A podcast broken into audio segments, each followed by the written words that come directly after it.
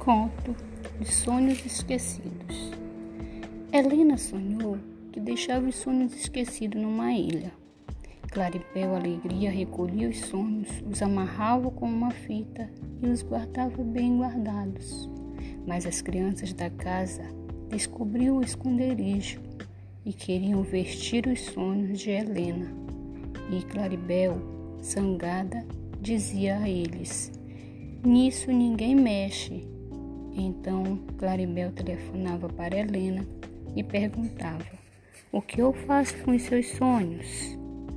Este conto está escrito no livro dos Abraços do autor Eduardo Galeno.